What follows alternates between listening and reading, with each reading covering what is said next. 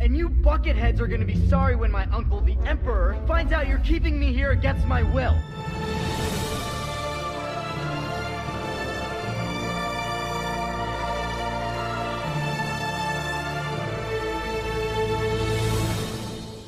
Hallo liebe Hörerinnen, hallo liebe Hörer, willkommen im Bucketheads Podcast. Hier beginnt jetzt der B-Teil der Hörerfragen Teil 2. Es ist ganz schön Kevin schwierig, ne? Hörerfragen 2b. Ja, richtig, Na. weil es gab ja schon vor einem Jahr den ersten Teil der Hörerfragen.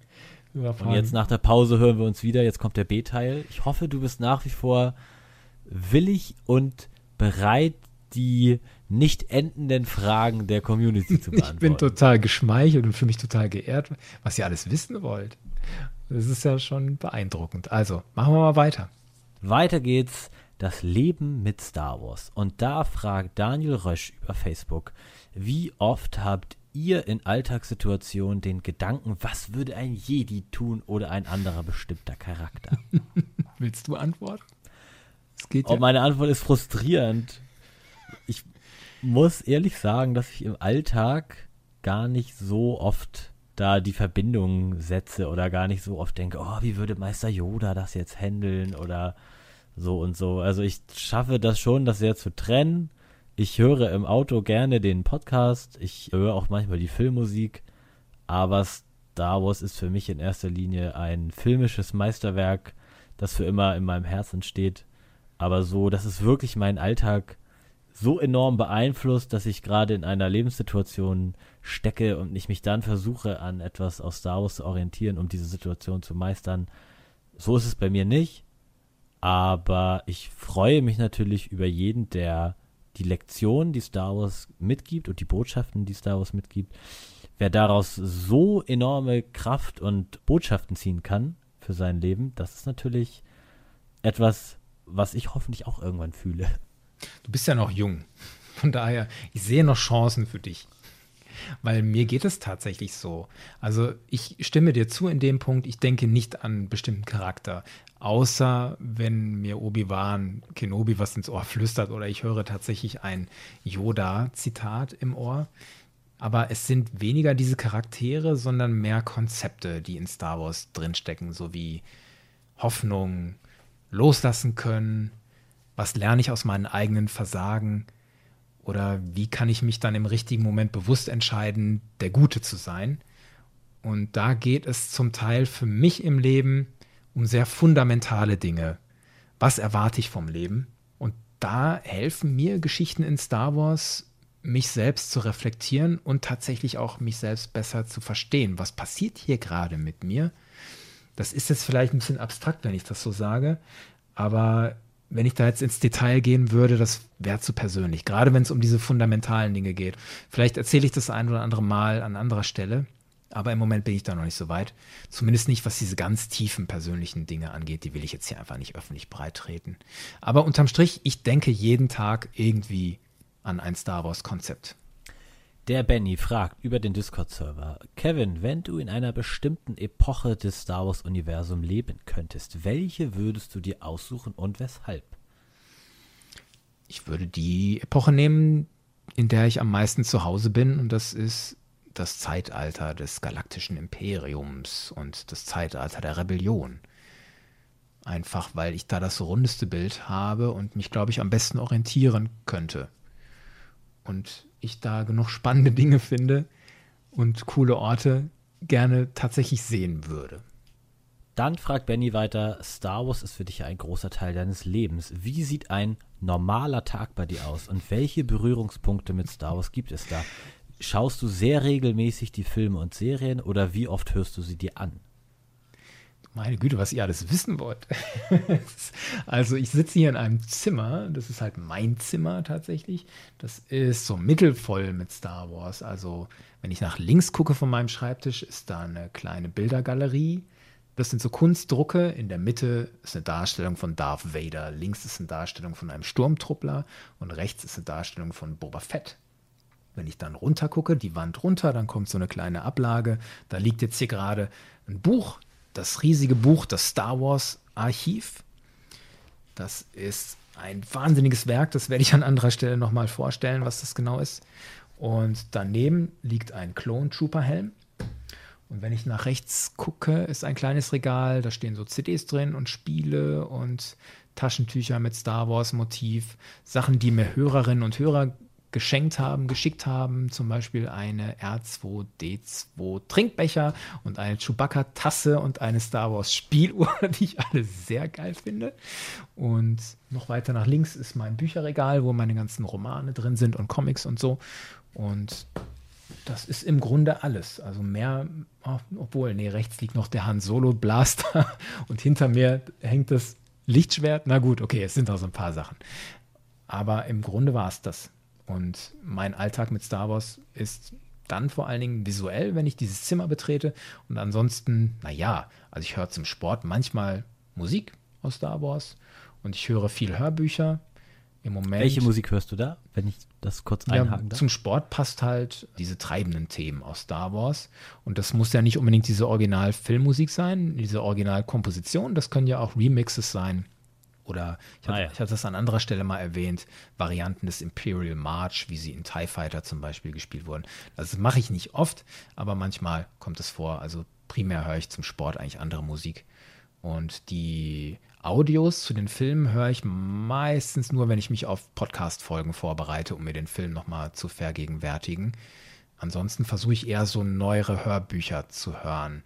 Jetzt zum Beispiel, wenn wir das hier aufnehmen, höre ich gerade Alphabet Squadron zu Ende und habe hier in meinem, äh, habe hier schon gekauft das Dr. Afra Audio Hörbuch. Das ist ja auch ein vollwertiges Hörspiel, so wie Dooku Jedi Lost eins war. Und ich habe schon Shadowfall runtergeladen und gekauft. Das Nachfolgewerk zu Alphabet Squadron, beziehungsweise der zweite Teil aus dieser Trilogie, Alphabet Squadron. Ja, das ist mein Star Wars-Alltag.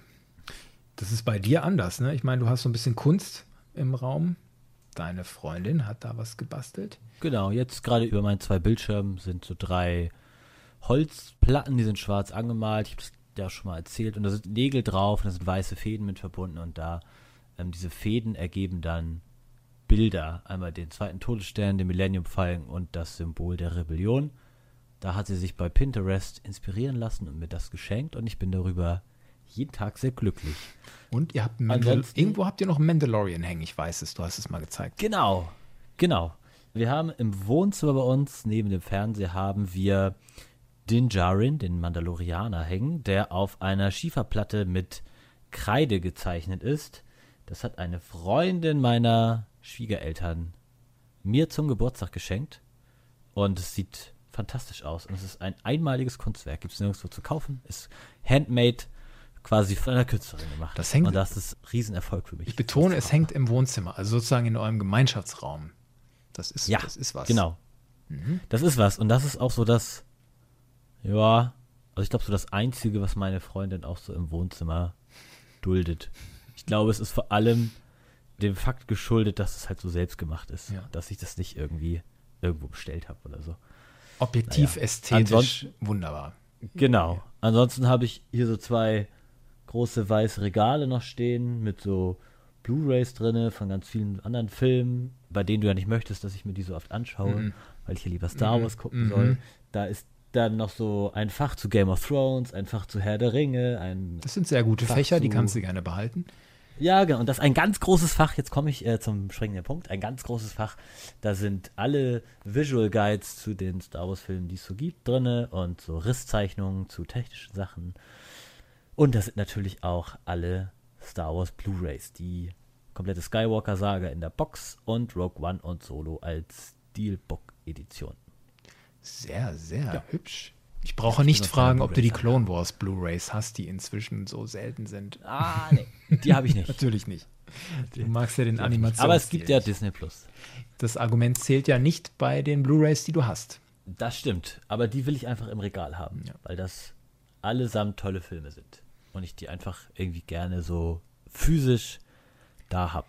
Und ich finde auch, es wertet Filme auf oder beziehungsweise es macht das Ansehen bewusster gerade jetzt in diesen Zeiten, wo Streaming-Dienste aus dem Boden sprießen und man so eine riesige Auswahl ständig hat und man sich da durchscrollen und klicken kann, wie man nur will. Man guckt einen Film bewusster und ich behaupte auch mit mehr Wohlwollen, wenn man erstmal die Blu-ray aus der Packung nehmen muss, die einlegen muss in den Blu-ray-Player, dann muss man sich da noch durch dieses Menü klicken und den Film anzumachen. Das gibt noch so ein bisschen mehr Vorfreude mir gegenüber. Und ich habe mir dann irgendwann gesagt, ich will wirklich alle Filme, die ich super gut finde und die Meisterwerke sind meiner Meinung nach, will ich so richtig in einer schicken Blu-ray-Box als Sammlerstück haben. Gratulation. Habe ich gemacht, außer bei Episode 9. Warum auch immer habe ich mir den nicht gekauft. Den hast du aber auch als Blu-ray, ja? Den, ja, ich habe diese ganze Skywalker-Saga-Box. Okay. So, aber es soll ja hier nicht um mich gehen, Kevin, denn oh. Felix Ostermeier fragt, was sind deine drei Lieblings-Rebels-Folgen? Oh. oh. Oh, das ist gemein. Die drei Lieblings-Rebels-Folgen aus dem Stegreif. Okay, also wer Rebels noch nicht gesehen hat, möge bitte weghören, auch wenn wir zwar schon hier mehrfach erklärt haben, dass wir normalerweise keinen Spoiler-Alert mehr geben wollen. Also, aus dem Stegreif Platz Nummer 3 ist das Finale von Staffel 2, wo Ahsoka auf Vader trifft. Dann, dann, dann, dann, dann, dann. Jetzt muss ich mal zur Überbrückung die Spieluhr benutzen, die mir geschenkt wurde.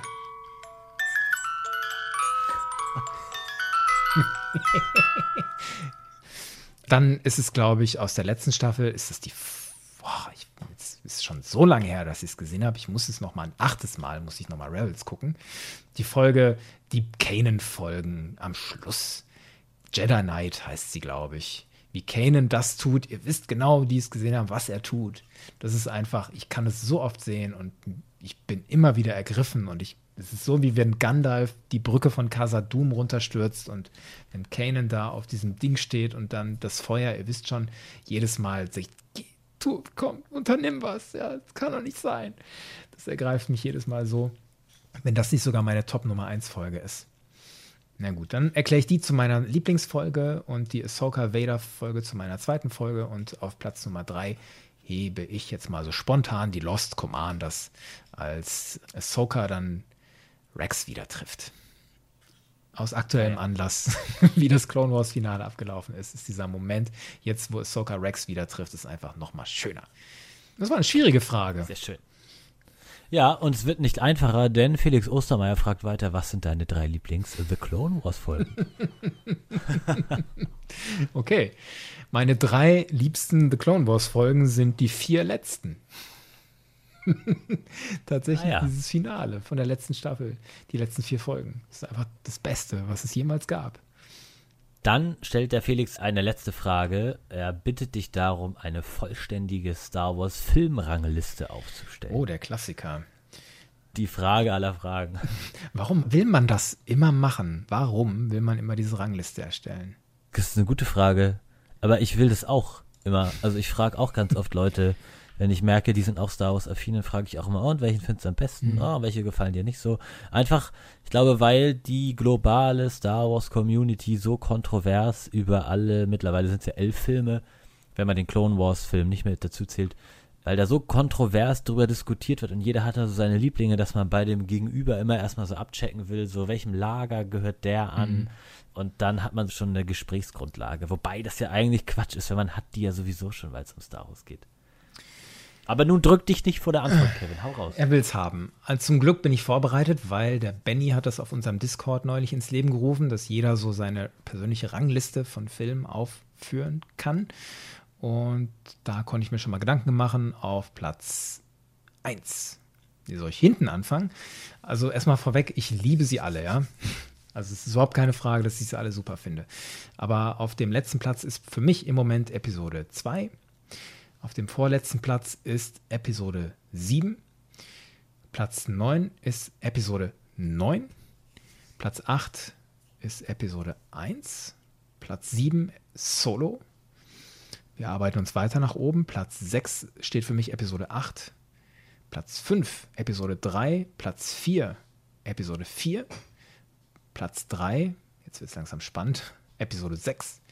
Platz 2, mein zweitliebster Star Wars-Film, aktuell ist Rogue One und Platz 1, unumstritten, es wird sich niemals ändern, kann passieren, was will, Episode 5. Und ich weiß, das haben wir gemeinsam. Ja, Episode 5 ist für mich auch für immer und ewig der perfekte Star Wars-Film. Und Platz 2? Mein Platz 2 ist dann Episode 4. Platz 3 ist Episode 6. Also die komplette klassische Trilogie ist da auf dem Siegertreppchen bei mir. Ich finde, wenn man da überhaupt das Adjektiv schlecht in den Mund nehmen kann, Nein, den bloß Episode nicht. Ich 6 hab noch. ein Riesenproblem, also Episode ja. 6 ist am wenigsten perfekt, sag ich mal. Da hätte ich mir gewünscht, dass es noch einen Dialog gibt zwischen Hahn und Lando, nachdem Hahn aus Jabba's Palast befreit ist, in dem Lando sich nochmal entschuldigt oder zumindest nochmal so ein bisschen genauer erklärt, warum er Hahn denn verraten hat in der Wolkenstadt. Das sagt er ja ganz kurz in Episode 5 in Cloud City, sagt er ja kurz, ich hatte keine andere Wahl, das Imperium kam kurz vor euch hier an Es tut mir leid. und so weiter und so fort. Es tut ihm leid, genau, aber ich hätte das gerne da nochmal so gesehen. Mhm. Diese beiden alten Freunde nochmal, er hat Hahn gerettet, aber das ist reines Wunschdenken. Der Film ist perfekt, wie er ist, Mhm. ja. Und wo steht bei dir Rogue One? Das kommt dann auf Platz 4. Mhm. Ich bin mir aber bewusst, dass Rogue One, der funktioniert schon sehr gut so als einzelner Film, aber er wäre halt ohne diese klassische Trilogie und ohne A New Hope wäre er ja nicht so gut, wie er ist. Da bedarf es ja quasi diese alten Werke, damit Rogue One so glänzen kann. Aber nichtsdestotrotz ist es ein perfekter Star Wars-Film für mich. Ich frage nicht nach deinem letzten Platz. Ja, der ist ähnlich wie bei dir. Aber gut. Dann fragt Dan de Jong auf Twitter. Würdest du eine Verknüpfung oder ein Aufleben der Skywalker-Saga in irgendeiner Form begrüßen oder muss damit endgültig Schluss sein? Das ist auch eine coole Frage. Ich würde nicht sagen, dass damit endgültig Schluss sein muss. Natürlich kann man die Geschichte von Ray weitererzählen. Ich glaube nicht, dass es passiert, aber ich bin in Vorhersagen ja ganz schlecht, weil ich glaube, die Botschaft, was Ray angeht, die ist jetzt gesetzt. Du kannst was auch immer für eine Herkunft haben und du kannst trotzdem darüber hinaus wachsen und gut werden und dann sozusagen sinnbildlich der Skywalker werden. Das ist erledigt, das ist erzählt und man kann natürlich diese Heldin jetzt wieder fallen lassen, so wie Luke in irgendeiner Form gefallen ist dann oder wie auch immer sie nochmal durch die Mangel drehen, aber ich vermute mal, das wird nicht passieren. Das ist eigentlich durcherzählt. Es ist ja aber nicht ausgeschlossen, dass man in der Zeitleiste nochmal zurückspringt. Es ist noch lückenhaft erzählt, was passiert zwischen Episode 6 und Episode 7. Das wird zwar immer weiter aufgefüllt, zuletzt unter anderem durch diese Comicreihe The Rise of Kylo Ren, wo wir erleben, wie Ben Solo zum Anführer der Ritter von Ren wird. Das, was viele von uns, und ich bin sicher, du zählst dazu, gerne im Film gesehen hätten. Ja. Ja, in diese Zeit würde ich tatsächlich gerne noch mal springen, aber weil ich vor allen Dingen Luke Skywalker auch mag, wie er in Episode 6 aussieht. Diese dunkle Gewandung, die er hat und sein grünes Lichtschwert auf dem Höhepunkt seines Jedi-Ritter-Daseins. Da hätte ich ihn gerne noch mal in Action gesehen. Ich weiß, es ist schwierig, aber nicht unmöglich. Ich bestehe auch nicht drauf. Aber allein, weil ich da Bock drauf hätte, würde ich sagen, nein, mit der Skywalker-Saga muss nicht endgültig Schluss sein. Ich bin offen für Geschichten dazwischen. Leia ist eine interessante Figur. Und bestimmt gibt es noch tausend Dinge, an die ich jetzt gar nicht denke gerade. Dann fragt der Milan. Bist du größerer Sequel- oder Prequel-Fan? Muss ich mich da entscheiden? Wenn ich jetzt die Rangliste von gerade nehme, ja, dann stehen die. Steht zumindest Episode 3 von all den sechs Filmen am höchsten. Ich neige dazu zu sagen, dass ich mit den Prequels ein bisschen mehr verbinde als mit den Sequels. Was wahrscheinlich hauptsächlich daran liegt, dass es sie schon länger gibt und es mehr Stoff drumherum gibt und ich mehr Zeit hatte, mich damit zu connecten und meine Botschaften daraus zu ziehen und Gefühle zu entwickeln dazu. Und das liegt, glaube ich, hauptsächlich daran, dass ich da auch mehr zu Hause bin. Ich merke, dass wenn ich die Sequels gucke, dass ich hauptsächlich emotional werde, wenn es um die Figuren aus der klassischen Trilogie geht. Das sind meine Lieblingsmomente. Wir werden darüber noch ausführlich reden im Padawansinn. Die neuen Figuren, so cool sie sind und so wertvoll und wichtig sie sind, Ben Solo und Ray hauptsächlich und andere auch, da bin ich noch nicht so voll mit verbunden. Könnte vielleicht noch kommen. Und das ist mit Qui-Gon, Obi-Wan und allen, die da eine Rolle spielen, ganz anders. Und deswegen würde ich mich eher auf die Seite der Prequels schlagen, auch wenn ich wünschte, ich müsste es nicht tun. Es ist ja so eine klassische Lager gegen Lager Frage, Ja. ne? Also haben ja beide ihre eigenen Fanbases und Ich kann nur an alle, die die Sequels gerne mögen und die Fan der Sequels sind, sagen, ich erinnere mich noch an die Zeit damals, als die Prequels gerade rauskamen, dieser Zeitraum zwischen 1998 und 2005. Da wurden die teilweise auch sehr stark gehatet. Der Schauspieler von Jar Jar Binks hat unfassbaren Hass abbekommen. Und mittlerweile sind das Kultfilme, auch innerhalb des Star Wars-Universums, die unfassbares Meme-Potenzial haben und überall durchaus bekannt sind. Und Hayden Christensen wurde damals als grottiger Schauspieler abgetan und mittlerweile wird er bei jeder Convention, bei jedem Panel, wo der auftritt, wird er bejubelt. Und ich bin mir sicher, dass auch wenn noch ein paar Jahre vergehen, die Sequels irgendwann einen besseren Status haben und auch den dann über die Zeit auch die Kritikpunkte, die man daran ja haben kann, auch mehr verziehen werden. Ja. Kann ich nur unterschreiben. Dann fragt der Milan weiter, wie findest du den Film Solo A Star Wars Story? Ich mag den gerne. Lass uns im Padawan-Sinn drüber reden. Was hältst du persönlich von der Darth Jar Jar Theorie? Dazu gibt es ein Zwinkersmiley. Ja, komm, ey. Milan. Ist das nicht das, dass eigentlich Jar Jar der Böse ist und hinter all dem Übel steckt, was passiert ist? Ich habe mich damit nie beschäftigt. Blöd. Also ich kenne mich damit nicht wirklich aus. Ich meine aber, diese, nennen wir es mal Theorie, fußt darauf, dass Jar Jar ja gelbe Augen hat, so wie ein mhm. Sith. Und es gibt wohl in dem Making-of von Episode 1 eine Stelle, in der George Lucas sagt, Jar Jar ist der Schlüssel zu alledem. Und daraus wird dann dieses Konstrukt gemacht, dass Jar Jar hinter all dem steckt. Zumal er ja auch die Notstandsvollmachten für den Kanzler vorschlägt im Senat und das ja quasi den Stein von Sidious Plan ins Rollen bringt und so weiter. Also mit viel Wohlwollen kann man da schon Nein. Jar Jar den Bösen sehen. Aber ich verstehe den Milan hier auch so, dass es eine, ja. das ist eine humorvolle ja, Frage. Ja, Natürlich ist es Quatsch. Das ist Quatsch. Punkt. Aus. Dann hat uns der Salva über Discord eine ganze Batterie an kreativen Fragen geschickt und er sagt, Wer würde von dir und deiner Frau zu einem Abend mit einem gemeinsamen Abendessen eingeladen? Entscheide dich für ein Paar. Anakin und Padme, Han und Leia, Ray und Finn, Hera und Kanan. Was, Ray und Finn er sind ein Paar? Das denn? Wer weiß. Ja, Entschuldigung. Also die scheiden schon mal aus. Oder R2 und 3PO. Hm, ich glaube Han und Leia, weil ich müsste dann einen Kompromiss finden mit meiner Frau. Da kommen Star Wars-Leute. Oh. Muss das sein? So, ja, aber das ist Harrison Ford. Okay, alles klar. so würde das dann wahrscheinlich ah, ja. laufen, ja. Ah, ja. Was würdest dann du denn machen? Ich will es von dir wissen. Äh, ja, ich würde Han und Leia nehmen. Auch, ja. Oder Anakin und Padme. Ja, ich doch, Anakin und Padme. Ich habe ja schon mal erzählt, dass ich die Liebesgeschichte zwischen Anakin und Padme etwas hölzern inszeniert finde in den Prequels. Und dann lade ich die da, meine Freundin und ich, wir laden die beide zum netten romantischen Abendessen ein und dann mache ich da Kerzen an und lege nochmal hier Across the Stars im Hintergrund auf und es gibt dann Leckeres zu essen und Anakin kann nochmal so richtig romantisch um Padme werben und nicht immer nur so rumjammern, dass ihm der Sand nicht gefällt und so. Das wäre doch was, oder? Und ihr verlasst dann den Raum, oder was? Ja, genau. Wir brechen erstmal das Eis für die beiden und dann lassen wir die da romantisch für sich sein, ja. Hm, das nenne ich mal altruistisch. Bin, ja, ich bin ein guter Wingman, oder? Der Salva verlangt jetzt, Kevin, dass du dich entscheidest. Entweder oder. Jedi oder Sith. Jedi. Also, man kann doch nicht wirklich, wirklich zum Bösen neigen und sich dann noch selber im Spiegel angucken. Das kann doch nicht wahr sein. Also, so cool und ästhetisch die Sith sein können, jetzt mal so auf dieser Ebene, sage ich, nein, never würde ich mich mit dem Bösen identifizieren. Niemals. Okay. Da erinnere ich dich gleich nochmal dran. Lichtschwert oder Blaster?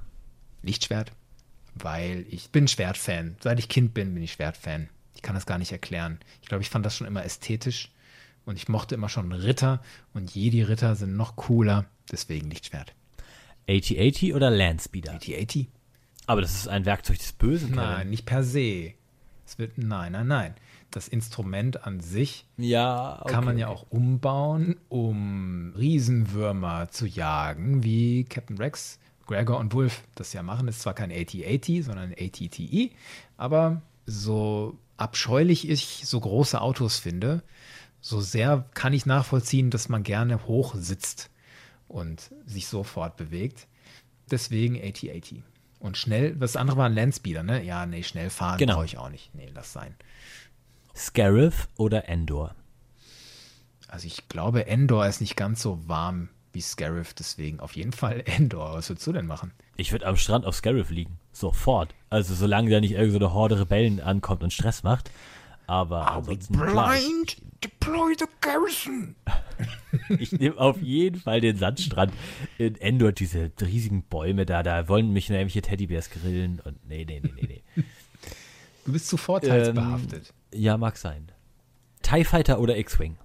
Ich habe ja schon mal gesagt TIE Fighter, aber ja, schwierig.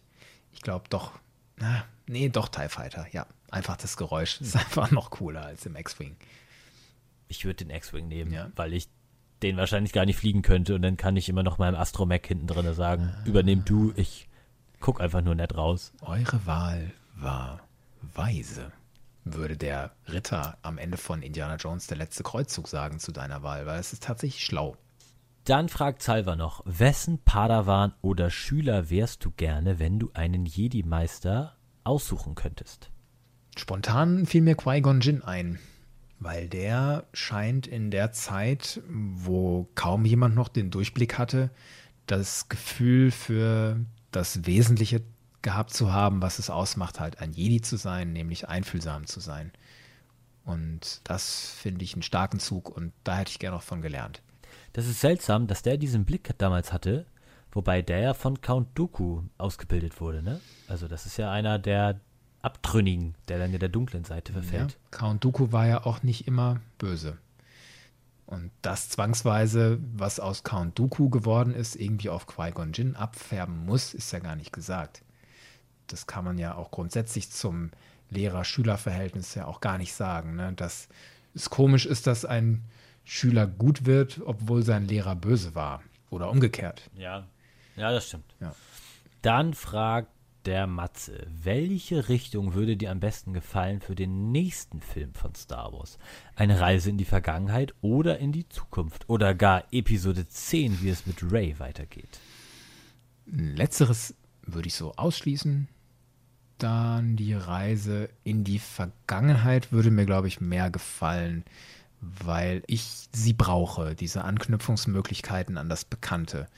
Und die sehe ich dann natürlich in der Vergangenheit eher als in der Zukunft. Ist natürlich nicht ausgeschlossen, dass wir 50 Jahre nach Episode 9 dann den Enkel von Admiral Akbar sehen oder irgendwelche Schiffe, die so ähnlich aussehen wie Sternzerstörer und so.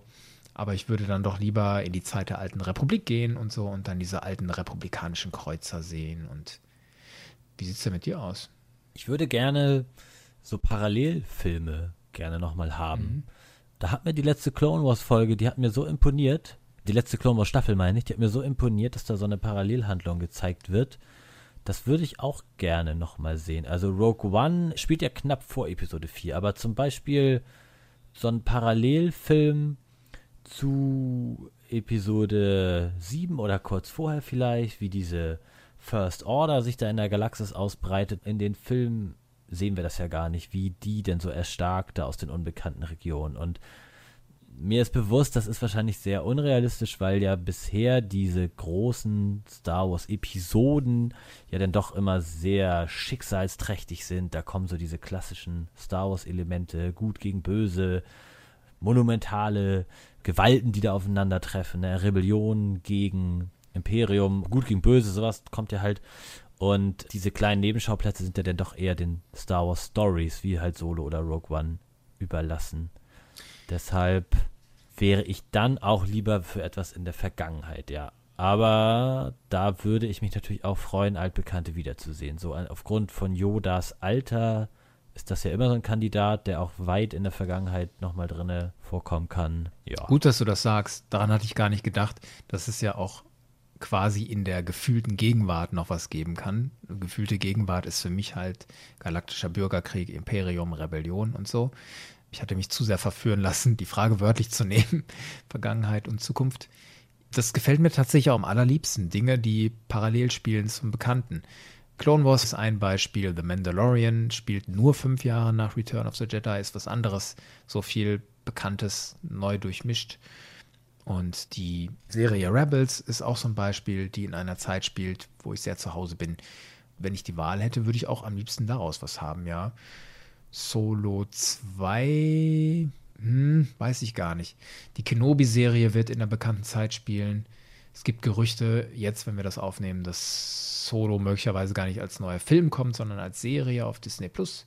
Aber das ist völlig unfundiert und aber das geht ja auch in die Richtung, dass wir uns momentan sehr stark in der bekannten Epoche bewegen.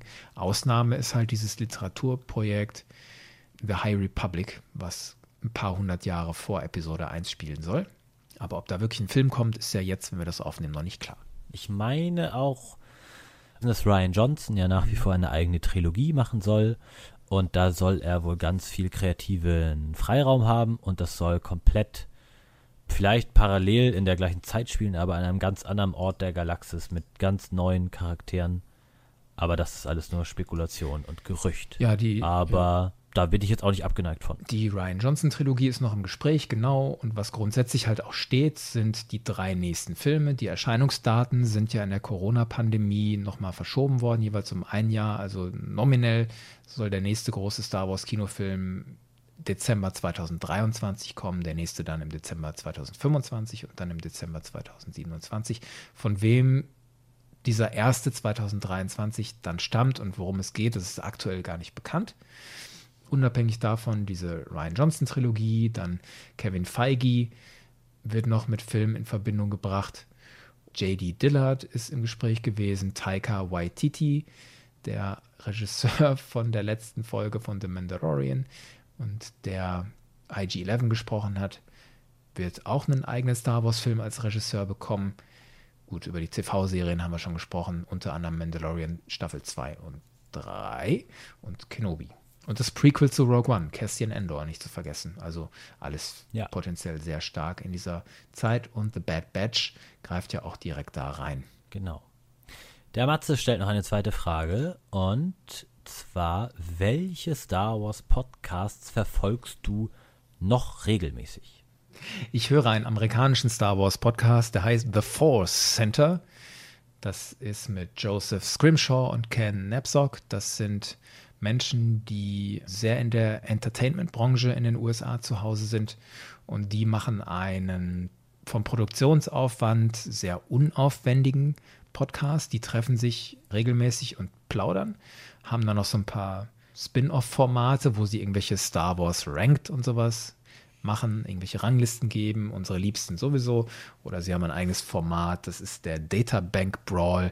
Da tun sie so, als würden sie sozusagen in den Lostopf der Star Wars Datenbank greifen und holen zwei Kreaturen raus. Das heißt dann General Veers kämpft gegen den Rancor oder so. Oder das Wampa kämpft gegen eine gamorianische Wache. Und das machen die beiden dann so aus dem Stehgreif. Und das ist tatsächlich ganz cool. unterhaltsam.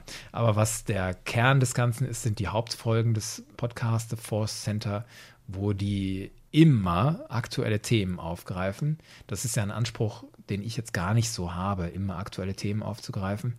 Ähm, die leisten das in einer unfassbaren Beständigkeit und die sind auch immer recht schnell.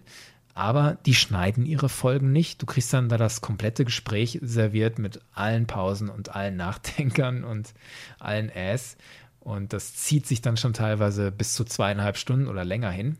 Aber dafür ist das, was die da sagen, in meinen Ohren total substanziell.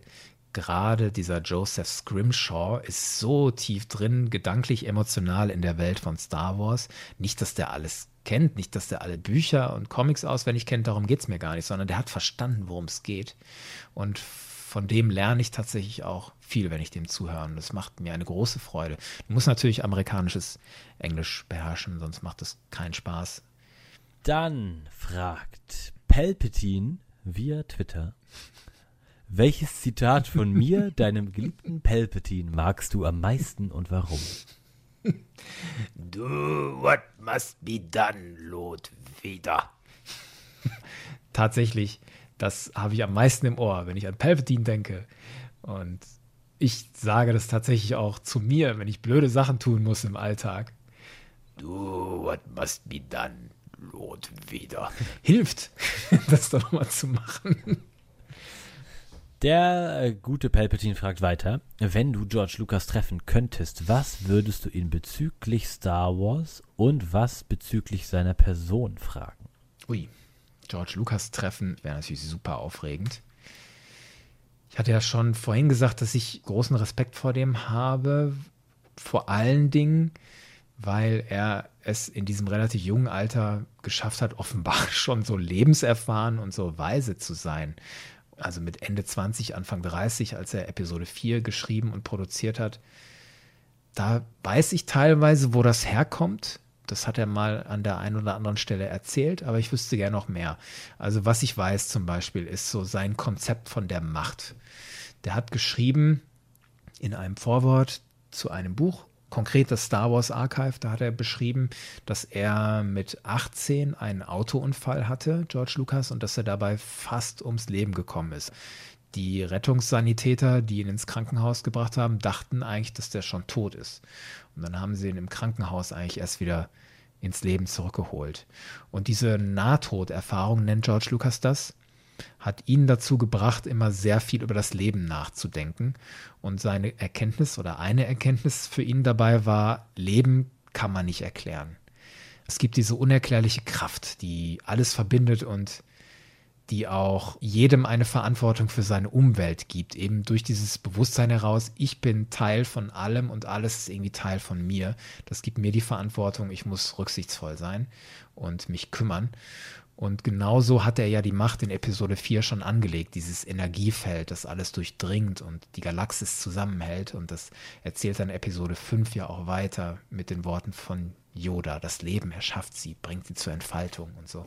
Das ist da schon drin und das kommt unter anderem aus dieser Nahtoderfahrung und seinem viel Nachdenken über das Leben. Was ist aber mit diesen ganzen anderen Botschaften, dieses Zusammenarbeiten macht stärker, Habsucht gewinnt nicht. Hass ist pure Verschwendung von Energie. Es wäre viel besser, sich um andere zu kümmern. Ja, das würde ich gerne wissen, wo er das her hat. Also was waren so seine Erfahrungen, wo er das rausgezogen hat, die Geschichten dahinter, seine persönlichen. Klar, man weiß, dass der Anthropologie studiert hat und dass er sich da auch mit Mythen auseinandergesetzt hat. Aber ich würde ihn gerne wissen, Mr. Lukas, was waren Ihre persönlichen Erfahrungen, die Sie dazu gebracht haben, so jung schon so lebenserfahren zu sein. Das kann ich alles sehr gut nachvollziehen. Mhm. Ich wusste das gar nicht mit dem Autounfall. Wieder was gelernt von dir, Kevin. Der Zillow fragt, was würdet ihr von einer Mall-Serie halten? Gib mir. Oder? Also bei, du sagst wahrscheinlich jetzt wieder, wenn es Live-Action ist, dann nehme ich sofort. ja, ach, also wenn es das einfach zusätzlich geben würde, klar, gib mir gerne in Live-Action. Aber wenn dafür ein anderes Projekt dann flach fallen würde, dann eher nicht. Mhm. Ich würde lieber eine Cassian Endor-Serie mit K2SO dabei sehen, als was zu Maul. Der ist für mich eigentlich auserzählt. Es gibt ja noch in Solo, sehen wir ihn ja kurz und da stellt sich dann ja noch Fragen, wie geht es mit dem so weiter, wie organisiert er da alles noch rund um sein Kollektiv. Aber das ist jetzt auch nichts, was mich nachts wach hält, worüber ich noch groß grübel sorry an alle Maul-Fans. Ich kann verstehen, dass ihr den liebt und ich will euch das nicht schlecht machen, aber für mich ist der ein guter und fertiger Charakter und das passt. Ich fand Felix Gedanken ganz schön, eine neue kanonische Variante zu erzählen von seiner Ausbildung unter Sidious. Der junge Maul, der vielleicht noch unverbrauchte Maul, der dann in die Dunkelheit geführt wird. Muss nicht sein, aber wenn man mich fragt, ob ich das geschenkt haben will und ich dafür keine Abstriche machen muss, ja, Christian Keuer fragt etwas und schickt einen äh, netten Satz vorweg. Er sagt, vielen Dank für deine Arbeit und dein Herzblut. Wie gesagt, dank Bucketheads spüre ich etwas. Eine Präsenz, die ich lange nicht mehr... Das ist ja nett, Dankeschön. Das, das war cool, ja. Er fragt, hast du die Star Wars Identities Exhibition besucht? Wenn ja, wie fandest du Ich weiß gar nicht, was das und ist. Ich meine, ich habe die besucht. Ich war in Wien 2015, da gab es die Star Wars Identities Ausstellung. Das war eine Ausstellung zu Episode 1 bis 6. Da gab es ganz viele Requisiten von den Filmen. Und da ging es vor allem auch um den charakterlichen Werdegang von Anakin, wie er zur dunklen Seite gelangt ist und was ihn denn von Luke unterscheidet, warum Luke der den guten Weg eingeschlagen hat und Anakin den dunklen. Wenn ich mich jetzt noch richtig daran erinnere, ich habe weniger all die tollen Tafeln gelesen, sondern vielmehr diese coolen Figuren und äh, Requisiten angeschaut. Aber ich weiß auch noch, dass man da so ein Charakterprofil am Ende erstellen konnte. Mhm. Ich war auf jeden Fall ein Jedi. Mehr weiß ich auch gar nicht mehr. Das war auch so, ich war in Wien mit einem Freund und wir haben einen anderen Freund besucht und die beiden finden Star Wars cool, aber interessieren sich nicht übertrieben doll dafür. Und ich habe die so ein bisschen mitgeschliffen und wir sind dann auch relativ durchgerusht durch diese ganze Ausstellung. Oh Gott, die ganzen Fans, die werden mich jetzt hier alle hassen. Nein, niemand hasst dich. Wie? Es war unwürdig von mir, das alles so schnell abzuhaken. Aber ich konnte nicht anders. Ich musste Rücksicht auf meine Mitmenschen nehmen. Aber es war eine coole Ausstellung auf jeden Fall. Ich weiß nicht, ob das wiederkommt. Ich weiß nur, dass es mit ganz viel Arbeit und Liebe da aufgebaut war. Das muss ich nachholen, wenn das irgendwie geht. Christian stellt aber noch eine Frage. Vielleicht kannst du ihn da glücklicher machen. Er fragt, was mich darüber hinaus noch zu dir interessieren würde, meine Liebe zu Star Wars hatte sich im Kindesalter total an Actionfiguren, Playsets, Modellen und so weiter manifestiert. Wie war bzw. ist deine Einstellung zum Star Wars Merchandise und hast du Lieblingssammlerstücke? Ich habe relativ wenig. Ich habe vorhin ja aufgezählt, was hier so um mich rumsteht. Da sind jetzt keine Figuren dabei. Ich habe warme Erinnerungen an die Kennerfiguren, die mein Bruder und ich besessen haben.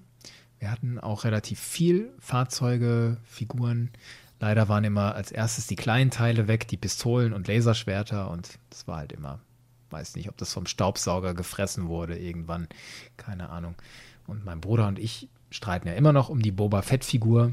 Ich meine, sie gehört mir und er glaubt, sie gehört ihm, was natürlich falsch ist. Sie gehört natürlich mir. Aber solche Sachen habe ich hier gar nicht stehen, weil ich mein Zimmer gar nicht so voll haben möchte. Ich mag freie Flächen. Und deswegen haue ich ah, ja. mein Zimmer gar nicht so voll. Ich respektiere und bewundere aber alle, die das sammeln. Und ich gucke mir total gerne Fotos an, die Freunde mir schicken, die sich neue Figuren gekauft haben oder neue Bilder und so. Gucke ich mir immer gerne an und bin auch immer wieder in Versuchung, ob ich mir nicht doch ein Modellraumschiff dahinstellen soll. So einen schönen TIE Fighter aus Lego oder sowas bauen. Die Versuchung ist immer wieder da. Letztlich entscheide ich mich immer wieder dagegen. Wie ist mit dir? Du hast sowas ja auch nicht, hast du ja gesagt. Woran liegt denn das? Ich habe früher mit meinem Bruder ganz viel Lego Star Wars gehabt und damit eifrig gespielt. Und dann wurden wir irgendwann älter und so mit 16, 17 hat meine Mutter das dann auf unser Wohlwollen hin alles bei eBay verkauft. Oh. ja, was erzähle ich hier alles? Naja. und seitdem, äh, ja, also ich habe wie gesagt, hier meine Bücher. Ich habe so eine kleine Vader-Figur, die mir Freunde so als Scherz zum Geburtstag geschenkt haben, weil die wissen, dass ich ein Riesenfan bin. Aber ansonsten habe ich nichts an Merchandise und bin auch nicht so der Typ dafür. Also auch was so Cosplay angeht, ich finde das unheimlich eindrucksvoll und ich habe die Folge mit dem Markus sehr, sehr genossen und fand es ganz berührend auch, wie er da erzählt hat, dass er mit seinem Freund da in, dem Einkaufszentrum war und sie sich da nur so Masken aufgesetzt haben und die Leute waren alle begeistert und das ist schon sehr beeindruckend und berührt mich auch, wie Menschen daran Spaß haben können und Menschen in ihrer Umgebung auch positiv beeinflussen können. Aber das ist einfach irgendwie nicht mein Ding. Ich bin halt auch, dadurch, dass ich so im hohen Norddeutschland wohne, nicht mit Karneval oder sowas in meinem Leben jemals in Berührung gekommen, dass mir da einfach, glaube ich, auch dieses Ding zum Cosplay fehlt. Aber ich schweife ab. Es ging ja eigentlich um Merchandise. Ich weiß nicht, ich bin da auch nicht der Sammler mhm. für. Cosplay ist noch was anderes. Also ich bin hoch versucht, da mehr zu besitzen, aber ich habe mich noch nicht endgültig entschieden, wie ich damit umgehe. Ich habe jetzt hier einen Helm, den bearbeite ich und wenn ich am Ende damit zufrieden bin, gucke ich mal, was damit passiert und wie es weitergeht. To be continued. Das ist das Stichwort, denn die nächste Frage wartet. Alexander Leineweber fragt über Facebook, was haltet ihr von Star Wars Fanfilmen? was soll man davon halten? Das ist natürlich großartig und Respekt vor allen, die sich so an ein Projekt dran wagen, weil Filme machen ist das Aufwendigste, was ich kenne an medialen Projekten. Das ist so viel Planung, so viel Aufwand in der Durchführung und so viel Aufwand in der Nachbereitung. Das wird meines Wissens durch nichts übertroffen. Und toll, wenn Leute so viel Enthusiasmus aufbringen und so viel Energie, das zu machen. Und ich weiß nicht, ob der Alexander jetzt spezielle Filme wissen wollte. Es gibt ja so viele und ich kenne auch bei weitem nicht alle. Mir fallen ein hier Vader, Scherben der Vergangenheit, Darth Maul, Apprentice, dann diese Star Wars Szene 38 Reimagined, der Kenobi-Fanfilm, es gibt auch einen Fanfilm, der heißt Bucketheads, jö, dann den Kuhn und was mir jetzt aus jüngerer Vergangenheit sehr eindrucksvoll im Gedächtnis geblieben ist, ist der Film TK 436, A Stormtrooper Story. Das ist in meinen Augen eine zwölf Minuten Charakterstudie über einen Stormtrooper, der auf tragische Weise mit seiner großen Diebe irgendwie konfrontiert wird. Mehr will ich da gar nicht verraten. Was ich an dem Film so eindrucksvoll fand, ist dieser unbedingte Wille zur Ästhetik. Visuell und akustisch so hochkompetent ausgeführt. Das ist eine Freude, sich das anzugucken. Und auf einer ganz anderen Ebene toll fand ich The Old Republic Rescue Mission.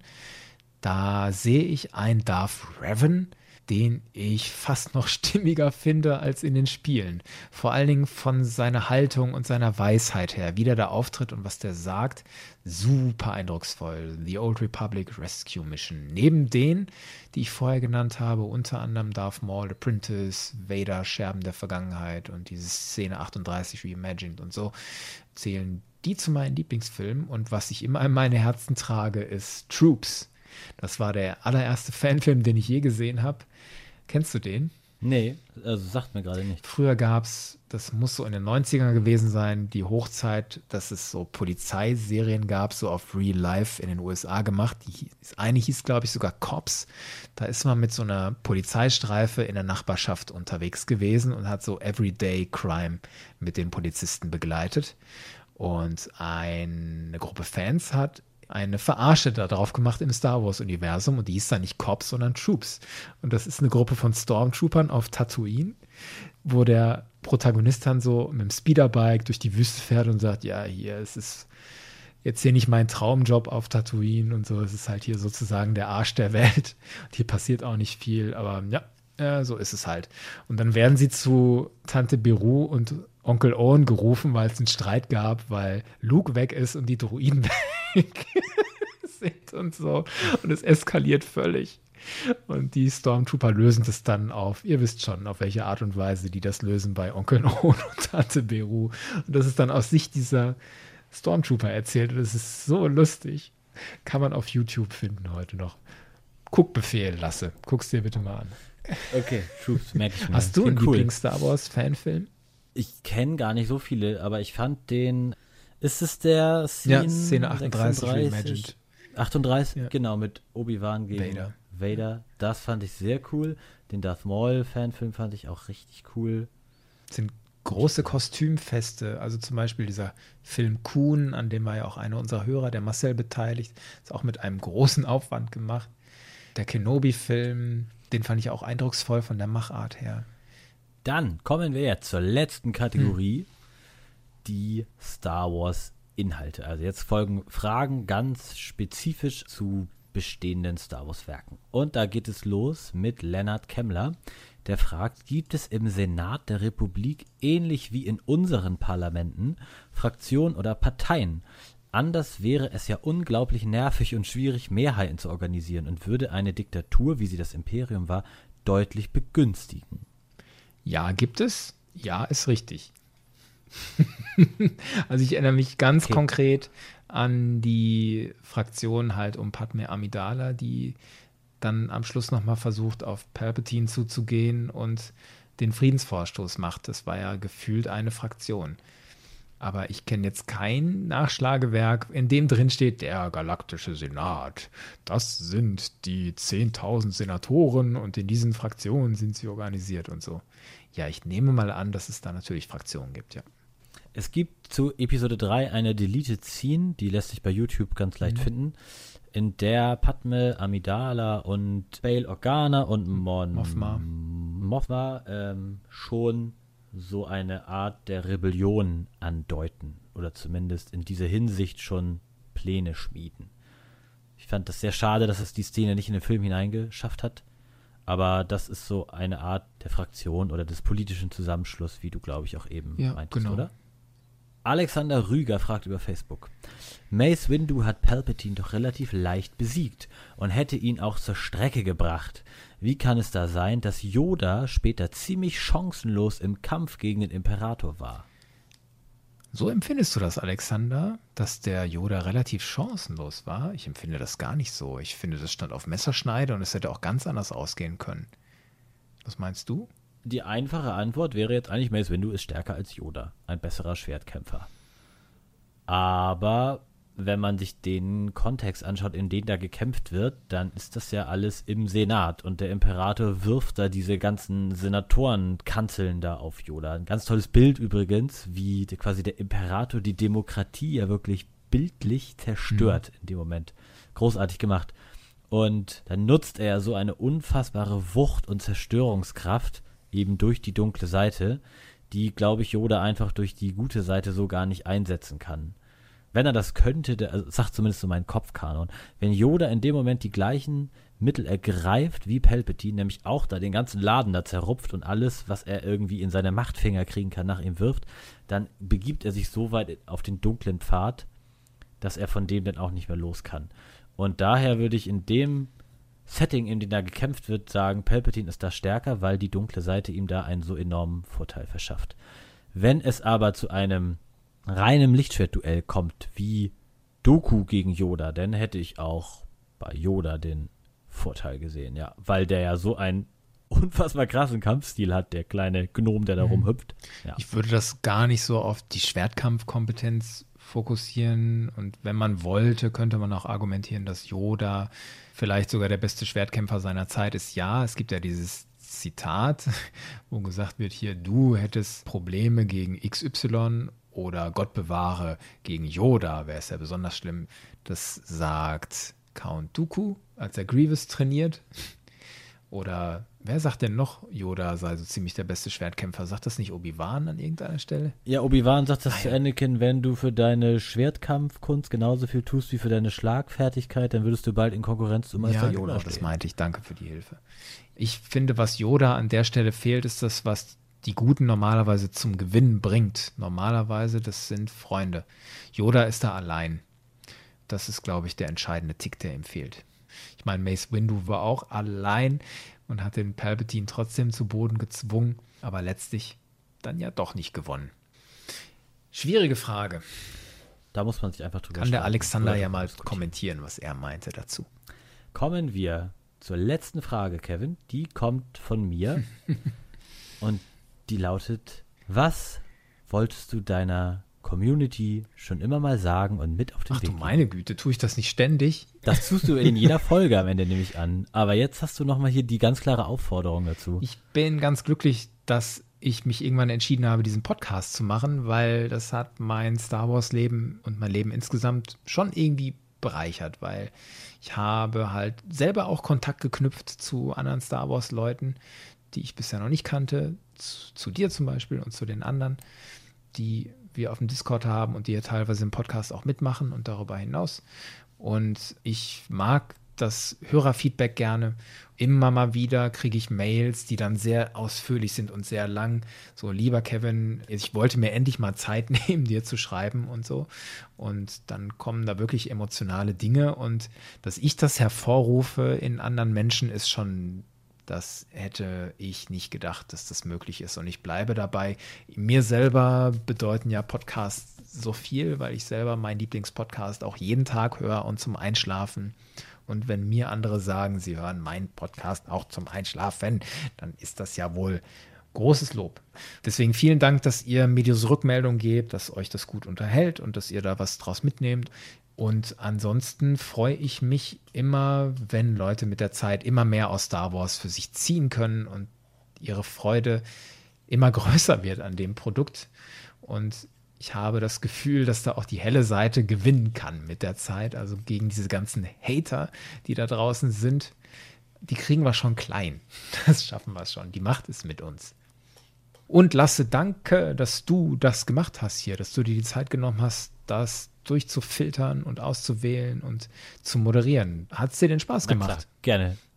Ja, es hat mir super Spaß gemacht. Ich bin ja auch ganz geehrt, dass ich auch immer wieder mal selber auch von den Hörerinnen und Hörern mal nach meiner bescheidenen Meinung gefragt wurde und du hast auch immer mal wieder nachgefragt. Ich weiß, ich liebe Star Wars, ich mag die Filme, ich habe die oft gesehen, aber was die anderen Werke angeht, da habe ich teilweise echt gar keine Ahnung. Und ich kann mir vorstellen, wie so viele Hörerinnen und Hörer da draußen immer wieder sich die Hand auf die Stirn schlagen. Ach, der Kerl redet da jetzt wieder, aber da hat er gar keine Ahnung. Verzeiht mir das bitte, ich will hier niemanden auf den Schlips treten. Ich kann allem was abgewinnen. Ich freue mich über jedes Star Wars Produkt, das erscheint, wo andere dran Freude haben. Auch wenn ich das selber nicht so mitverfolge. Und im Endeffekt habe ich ja diesen Podcast so für mich entdeckt, weil es mir ja ganz oft auch den Zugang zu anderen kanonischen Werken wie Comics oder Bücher oder alte Spiele wie TIE Fighter denn nochmal nahe bringt. In diesem Sinne, Kevin, es hat mir auf jeden Fall ganz viel Spaß gemacht und ich bin mir sicher, dein Podcast wird in den nächsten Jahren weiter wachsen und dann wird auch irgendwann nochmal eine Hörerin und Hörer stellen Fragen Episode. Größe bedeutet nichts. Danke für eure tollen Fragen. Wenn Fragen von euch gestellt wurden, die jetzt hier nicht beantwortet wurden, ich werde sie auf anderen Weg beantworten. Das war unsere Folge Hörerfragen 2. Danke fürs Zuhören und bis zum nächsten Mal. Möge die Macht mit euch sein.